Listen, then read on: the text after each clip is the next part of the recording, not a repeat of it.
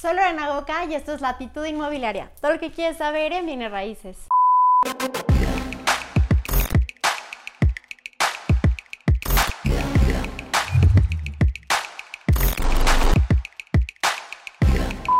Hello, como lo pueden ver en el título de este video, hoy vamos a platicar acerca de lo que tienes que saber antes de invertir. No importa si es en bienes raíces o no, es importante que sepamos esto que es lo más básico de lo más básico, así que si tú conoces a alguien que quiere invertir, mándale este video. Y por lo primero que quiero empezar es algo que ya les he repetido anteriormente y es que las inversiones no es apostar. No es lo mismo que ir a un casino, poner dinero y a ver cómo me va. Lamentablemente, esta es la mentalidad de muchos pseudo inversionistas, que puede ser que les vaya bien o puede ser que les vaya mal. Esto, por supuesto que tiene una parte de azar las inversiones como cualquier otra cosa, pero por supuesto que si haces bien las cosas puedes tener un mejor pronóstico. Entonces, lo más importante es que te informes. Si haces una decisión desinformada, realmente es una apuesta. Algo muy importante que tienes que entender es que todas las inversiones conllevan un riesgo, unas más y unas menos que otras, pero es que si no tienen riesgo, no tienen rendimiento. Y es algo que muchas personas pues no acaban de entender y a mí me dicen, no, yo quiero algo donde no tenga nada de riesgo. Y algo así como nada, nada de riesgo, pues no se puede porque si no hay riesgo, no hay rendimiento. Y recordemos que entre más riesgo, más rendimiento. Y entre menos riesgo, menos rendimiento y cómo puedes evaluar qué riesgo puedes absorber. Esto depende de muchas cosas, entre ellas, aunque no lo creas, tu edad, pero también, por supuesto, tu capacidad de generar dinero, porque si, por ejemplo, un millón de pesos puede ser que para ti sea algo que te sobre, que incluso si los pierdes no pasa nada. Y en cambio, un millón de pesos para mí puede ser que sea todo mi patrimonio y que si lo pierdo, pues me quedo absolutamente sin nada. Entonces, para aquellos que si lo pierden no pasa nada, tienen mayor, o sí pasa, pero no tiene tantas consecuencias, pues tienen mucha más capacidad de absorber riesgo que aquellas que tal vez es todo su patrimonio, tienen menos posibilidades de absorber este riesgo. Muchas personas no entienden esto y aunque y dicen, no, yo me la juego del todo para el todo, ¿no? Y puede ser que te vaya bien y puede ser que te vaya mal. Yo te recomiendo que tomes esto muy en cuenta si no tienes la capacidad de absorber tanto riesgo, no lo hagas y vete a una opción mucho más segura. Y esto también es un tema de la edad, porque por ejemplo, entre más joven y menos responsabilidades tienes, más posibilidades tienes de absorber el riesgo. No es lo mismo una persona que solo se tiene que cuidar de sí misma a una persona que ya tiene una familia y tiene hijos que mantener o aún en otro caso mucho más extremo, pues una persona que metió toda su pensión y todos sus ahorros y no tiene otra, otra forma de generar ingresos. Si es una persona muy grande, pues menos oportunidad de riesgo va a tener. O por ejemplo, si esta inversión tiene un retorno de inversión de 10 años y a lo mejor no sabemos si esta persona llega a 10 años, pues será absurdo que pueda hacer una, una inversión a largo plazo. Sin embargo, cuando eres joven, tienes la posibilidad de absorber inversiones que sean más a largo plazo en vez de que tenga que ser tan inmediato. Recordemos que los bienes raíces es una industria donde se generan negocios a mediano y largo plazo. No es una carrera de velocidad, sino es un maratón de resistencia.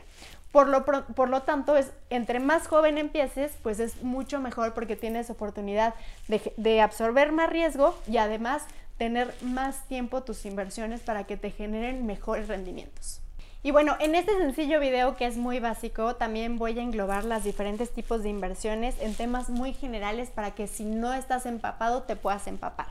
La primera, las preventas. Las preventas es cuando tú estás comprando en planos, en renders, cuando la propiedad aún no está construida o terminada o tiene todos los permisos. El tema de invertir en preventa es que te genera un rendimiento en el corto plazo gracias a la plusvalía controlada. Esto quiere decir que estás comprando a un precio por debajo del mercado y tendrás en uno o dos años de la entrega pues una utilidad en plusvalía controlada más la plusvalía normal. Entonces esto puede ser un excelente negocio. Siempre y cuando tengas una buena investigación del desarrollador, que tenga todo legalmente correcto para que tu inversión esté lo más segura posible. ¿Va a haber un riesgo? Claro que va a haber un riesgo. Hay muchas inversiones que se hicieron al inicio de la pandemia bueno, antes de la pandemia, que se atrasaron muchísimo. No quiere decir que no van a suceder, simplemente que se atrasaron. Existen muchos factores de riesgo, pero hay unos que podemos absorber y hay otros que no podemos absorber. Otra etapa en donde puedes invertir, por supuesto, que es la venta. Comprar directamente al desarrollador, no en preventa, sino en venta cuando ya está el proyecto construido. Es decir, yo pago y a mí me das un, inmueble de por medio. Y la tercera etapa que es la reventa. Este es eh, un mercado muy vivo y sabemos que las casas usadas o los departamentos usados pues pasan de propietario a propietario y esto se llama reventa. También puede ser un buen negocio. Todo depende de la etapa en el que esté en el producto. Tengo un video hablando al respecto y te lo voy a dejar en la descripción de este video para que te puedas informar más. Ahora voy a categorizar las inversiones como patrimoniales y especulatorias. Las patrimoniales son aquellas que van a sumar a tu patrimonio, como lo dice la misma palabra. Por ejemplo, el que puedas comprar un departamento te va a generar aumentar tu riqueza en capital, pero además también te va a generar una renta. Por supuesto, este rendimiento lo vas a ir viendo resultados a largo plazo no solamente con la renta, sino también con la famosa plusvalía, que tengo un video específicamente hablando de ella, porque seguramente estás preguntando, Lore, ¿cómo calculo la, plusvalía? Y también existen las inversiones especulatorias. Estas, por supuesto, tienen mayor riesgo, como se pueden imaginar. Por ejemplo, es cuando compras un terreno en un lugar que, por ejemplo, no hay nada. Y resulta que a los años ponen una superplaza enfrente o una supercarretera y el precio se te va para arriba.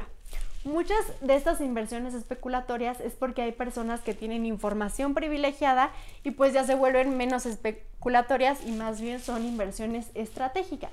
Pero no dejan de ser especulatorias porque, por ejemplo, no olvidemos el proyecto del famoso aeropuerto de Texcoco donde ya era súper seguro y resulta que ya no es lo que les digo, todas las inversiones conllevan un riesgo, aunque pareciera que ya es súper, súper seguro. Y finalmente quiero categorizar las inversiones en los diferentes tipos de inmuebles que existen y las diferentes opciones que tienes en términos generales, porque esto es un tema muy, muy grande.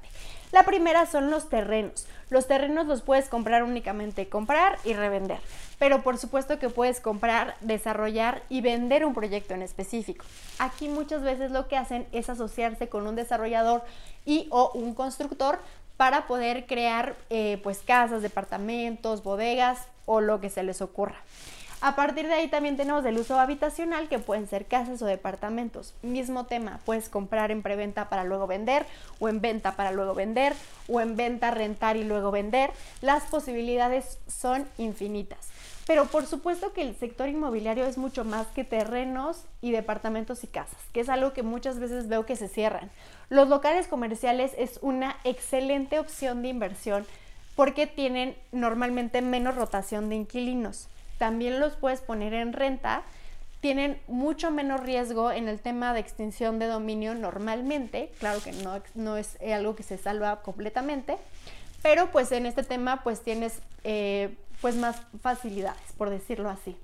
Y no olvidemos el tema industrial, que también está el tema de arrendamiento y el tema de venta o desarrollo de parques industriales, que es una industria increíble. Tengo algunos videos con el Parque Plata que me encantaría que fueras a ver. Y creo que esto es lo que puedo aportar en términos muy generales para aquellos que están empezando en este tema de inversiones. Si tienes alguna duda, déjamelo aquí en los comentarios y nos vemos en el próximo video.